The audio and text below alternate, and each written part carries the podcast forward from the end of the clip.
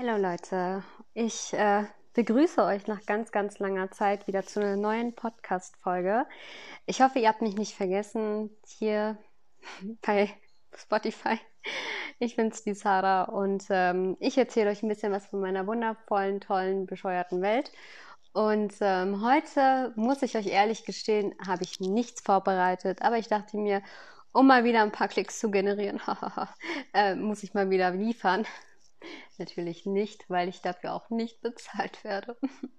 ja, wie dem auch sei.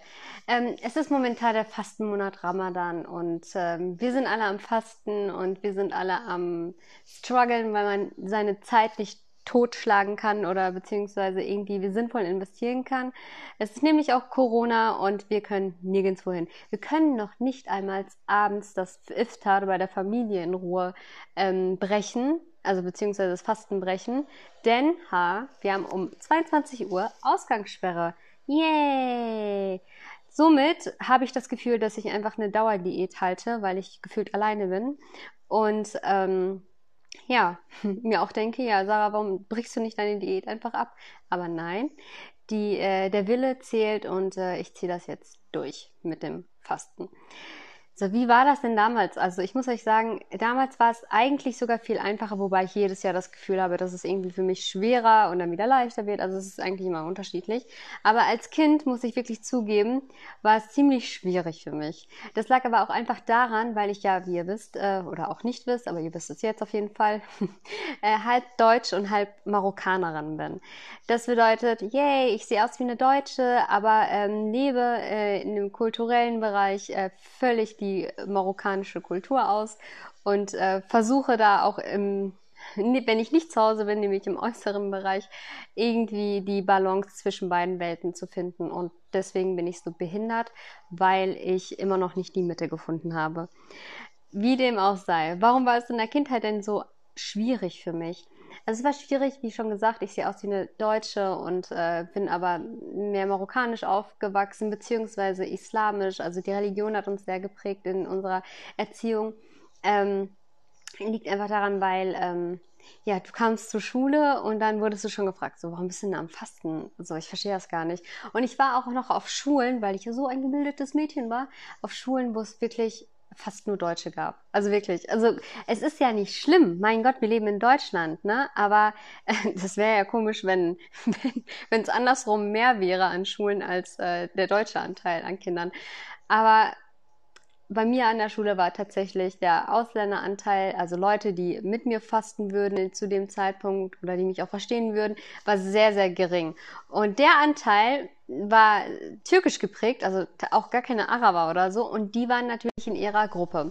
Es hat ja schon bei mir damals so angefangen, es gab keinen Islamunterricht wie heutzutage in den Schulen oder irgendwie Arabischunterricht. Es gab wirklich nur evangelisch, katholisch und türkisch Unterricht. So, ich bin weder evangelisch noch katholisch noch beherrsche ich die türkische Sprache. Kind, wo sollst du hingehen? So, Identitätsdiffusion vorgeplant. Ich bin auf jeden Fall gesplittet für mein Leben und ähm, habe das dann natürlich äh, von meinen Freunden abhängig gemacht, wo ich dann wirklich mitmache. So, meine beste Freundin in der ersten Klasse war halt die Karina.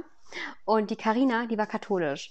Bis zur zweiten Klasse war ich dann am katholischen Unterricht beteiligt, habe mich natürlich als Katholikin äh, ausgegeben, damit ich quasi ähm, mitmachen kann und äh, meine Freunde mich nicht ausgrenzen. Und dann habe ich mich aber mit der lieben Karina in der dritten Klasse gestritten und dann bin ich äh, evangelisch geworden. Da habe ich natürlich erzählt, so, ja, Leute, äh, das war ein zwei Jahre lang ein Fehler oder ein Jahr lang ein Fehler. Ich glaube, es gibt erst ab der zweiten Klasse ähm, Religionsunterricht. Äh, ich bin doch evangelisch, Leute. Ja, super, ne? Ja, ja, und dann war ich bei denen.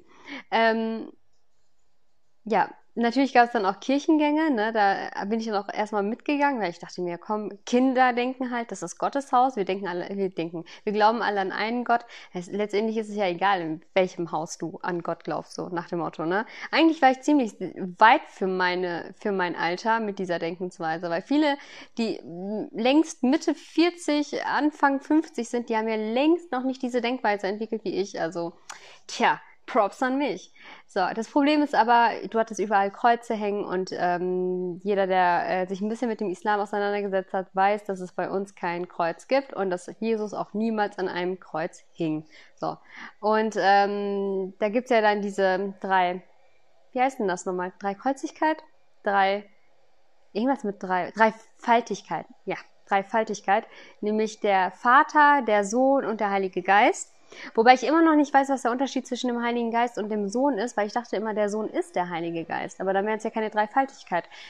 Keine Ahnung. Und dann soll auch noch der Sohn Gott sein, aber irgendwie auch nicht. Also, boah, voll der Struggle. Schon in der Grundschulzeit habe ich gar nicht gecheckt. Und dann kam noch sonntags der Islamunterricht. Also ich war raus, Leute. also mit mir konnte man tatsächlich nichts mehr anfangen. So gesplittet war ich in meiner Gunst. Ähm, so, ich hoffe mal, man, man, man kann meinen Staubsauger nicht hören. Wenn doch, dann schließe ich mal eben hier die Tür ab, damit er nicht reinkommt. Weil ich habe einen äh, Saugroboter. Ja, kann ich mir mittlerweile leisten mit dem nicht vorhandenen Ge Gehalt von Spotify. Aber egal. So, wo war ich stehen geblieben? Ähm, Dreifaltigkeit, ja, und Kirchengänge, genau. So, und dann habe ich natürlich auch noch ein Instrument gelernt, weil ich ja so ein tolles Mädchen war. Mein Papa, ne, der Deutsche, hat mich dann natürlich zum Musikunterricht, aber zum vernünftigen Musikunterricht geschickt. Das bedeutet, ich bin an einer Musikschule gewesen und habe nicht so ein krasses, geiles Instrument gelernt, wenn man schon Geld dafür zahlt, wie man jetzt meinen würde. Ne? Also Klavier, Geige, Gitarre, äh, Oboe, Klarinette, ne, sowas war gar nicht. Ich habe Flöte gelernt. Ja, Leute. Ich habe für den Flötenunterricht Geld bezahlt. Okay, letztendlich waren es meine Eltern, aber Flöte. Hallo. Wenn man schon Geld bezahlt, dann wenigstens für so eine Violine oder so, aber doch nicht für eine Flöte. Ja, und äh, wie es der Zufall wollte, war ich auch die Einzige, die Flöte konnte an meiner Schule, an meiner Grundschule. Fand meine Musiklehrerin das so toll, dass sie ähm, aus, äh, ja, aus Nächstenliebe quasi mir angeboten hat, ey, willst du nicht mal ins Willst du nicht mehr alle Blicke auf dich gerichtet haben? Möchtest du nicht mehr der Star sein und so alles? Ich so, ja klar. Ja, endlich entdeckt mal jemand mein Talent als äh, Flötenspielerin. Und ähm, ja, und dann meinte sie zu mir, ja, komm noch mal, komm noch mal in die Kirche und äh, spiel den da hier äh, irgendwas vor, so Ave Maria mäßig. Ich so, ja, natürlich, voll geil, Publikum und ich bin in der Kirche und ich werde ein Kleid anziehen und so weiter und so fort. Da habe ich das meiner Mama erzählt, die hat das erstmal gar nicht verstanden. Und dann meinte die, wann fängt das denn an? Ich so, ja, um 8 Uhr dann äh, in der Gottfriedkirche. Diese, in, in was? Ich so, Gottfriedkirche. Boah, ich habe den Ärger meines Lebens bekommen, weil ich auch noch so blöd war und gesagt habe, ja, ich war da schon öfter, ich weiß, wo das ist. Die so, wie du warst schon, du warst beim Gottesdienst. Ich so, ja, wir verrichten doch fünfmal am Tag den Gottesdienst. Dann kann ich den doch auch mal an einem Vormittag mit der, mit der Klasse zusammen verrichten. Ist doch kein Problem. So, ey Leute, meine Psyche oder wie ich die Welt verstanden habe, ich glaube, bis heute prägt mich das. Es war wirklich so, dass ich nicht verstand, worum es ging. Ich dachte so, ey, wir glauben doch alle an einen Gott, aber dann, nee, doch nicht. Im Detail äh, ist der Teufel so nach dem Motto. Also, hallo? also, oh, das arme Kind. Also, ich sehe mich selber so als armes Kind. Du armes Kind. Ja. Und äh, ich hatte nicht mal so eine Kommunion so. Ich habe den ganzen Unterricht mitgemacht und so, weil ich dachte, ich würde auch mal eine Kommunion haben und dann so ein schönes weißes Kleid tragen und so. Gar nichts. Als ich den Koran beendet habe, äh, gab es auch nichts. Also ganz ehrlich, ich habe nichts bekommen. So, gar nichts. Und ähm, dadurch, dass wir auch keine Verwandtschaft, keine Verwandten hier in Deutschland haben, habe ich auch nichts von den Verwandten zu, zum Opferfest oder zum Zuckerfest oder zu Weihnachten bekommen. Immer nur wenn dann von meinen Eltern. Das war richtig gemein, wenn ich von den türkischen Kindern mitbekommen habe, dass sie da ihre Runden gemacht haben, in der Nachbarschaft jedem mal die Hand geküsst haben und dann 5 Euro reingesteckt bekommen haben. Da ich mir auch so, ja Alter, das doch das Geschäft meines Lebens. So, ähm, soll ich doch lieber zu den Türken gehen? so, das, ehrlich, das war so behindert. Ja, wie dem auch sei. Ich, ähm, zurück zu mir. ähm, ich äh, habe dann natürlich voll Ärger bekommen und äh, seitdem äh, darf ich nichts mehr darüber erzählen. Also bei uns wird das tatsächlich totgeschwiegen, dass ich jemals in äh, drei Jahre äh, in der Kirche quasi verbracht habe. Dann, ja, auf jeden Fall. So, äh, was ist noch passiert in meiner Kindheit? Es ist eigentlich so vieles in meiner Kindheit passiert und ich wollte ja eigentlich auf den Ramadan hinaus. Ähm, ich hatte halt immer nur so deutsche Freundinnen und die haben halt das natürlich nicht verstanden, wenn ich fünfmal am Tag beten wollte oder wenn ich gefastet habe oder so. Das haben die gar nicht eingesehen. Und wenn die Eltern das mitbekommen haben, meinten die auch so, du bist doch viel zu jung für so ein Fasten und so alles. Aber bei uns ist es ja so, dass wenn du deine Tage bekommst, dann auf jeden Fall fasten musst. Und klar habe ich so ab und da, mal ein bisschen gecheatet und ne, mal hinterm Rücken was gegessen. So, wer sieht mich denn schon, ne? Weil, wie gesagt, die Geschichte mit Gott, die haben die mir alle kaputt gemacht. Deswegen habe ich mir echt gedacht, so, wenn da keine visuellen Menschen sind, die mich sehen, dann hat es auch keiner gesehen, so wenn ich jetzt essen würde. Und, ähm, Astaghfirullah. Und, ähm, ja, dann ähm, ging es tatsächlich so weit, dass ich äh, dann heimlich gebetet habe. Ja, also wenn ich bei meiner Freundin war und dann beten, die, die äh, Gebetszeit dann anbrach, ähm, habe ich mich tatsächlich immer kurz äh, nach draußen geschlichen, das weiß ich noch, und habe dann da einfach gebetet, habe mir so ein Tuch um den Kopf gebunden. Ich wusste nicht mehr, in welche Richtung ich beten würde. Aber ich dachte mir, komm, der Wille zählt. Ne? Also vieles in meiner Kindheit habe ich mit äh, der Wille zählt begründet. und ähm, ja, habe dann tatsächlich heimlich gebetet, bis sie es mitbekommen hat. Und dann sie nur zu mir meinte, was machst du da? Ich so, äh, ja, ich meditiere. Aber das war dann wieder okay. Also wenn man tatsächlich gesagt hätte, dass man beten würde, wurde man komisch angeguckt. Wenn man äh, den Leuten erzählt hat, dass man, dass man meditieren würde, dann war das völlig in Ordnung, ah, völlig normal. Super. Man wurde sogar, man wurde sogar gefeiert dafür, dass man meditieren würde, weil man dachte, boah, der ist aber reif. Der ist aber reif für sein Alter. Und das hat sie ihrer Mama erzählt, der Sabine. Meinte, ja, die Sarah, die meditiert draußen im Garten. Ich so, boah, super. Also, tolles Kind, ne? Braucht gar keinen Ritalin wie die anderen Kinder, ne? Hat den Weg in der Meditation gefunden, so für sich. Also, es war so bescheuert damals. Also wirklich, ich hoffe mal, wenn ich mal ein Kind bekommen sollte, inshallah, dass ich mein Kind nicht so kaputt machen werde. Oder beziehungsweise hoffe ich, dass mein Kind auch so ein starkes Fell haben werden wird, wie ich gehabt habe. Aber es, es gibt immer Folgeschäden. Also eigentlich wünsche ich das meinem Kind auch wieder nicht. Ähm, ja, also es war Witz, also wenn man es halt, äh, wenn man Revue passieren lässt und wenn man es so erzählt, dann war es schon eigentlich eine witzige Zeit. Aber in dem Moment so eine kleine Achtjährige, die keine Geschwister hatte zu dem Zeitpunkt oder ein kleines Baby halt nur als Schwester, die mit niemandem darüber reden konnte. Und da auch keine andere Person war, die quasi dasselbe Leid äh, erlitten hat wie, wie man selbst. Das war schon schwer als Kind.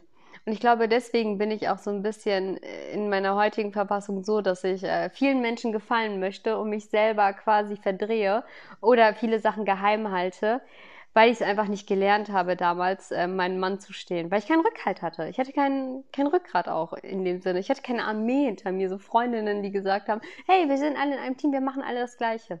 Klar, man soll, man soll, Diversität steht an oberster Stelle und ne, wir, wir finden das ja heutzutage alles toll, wie verschieden Menschen sein können oder so, aber damals war es nicht so. Damals war es eindeutig nicht so.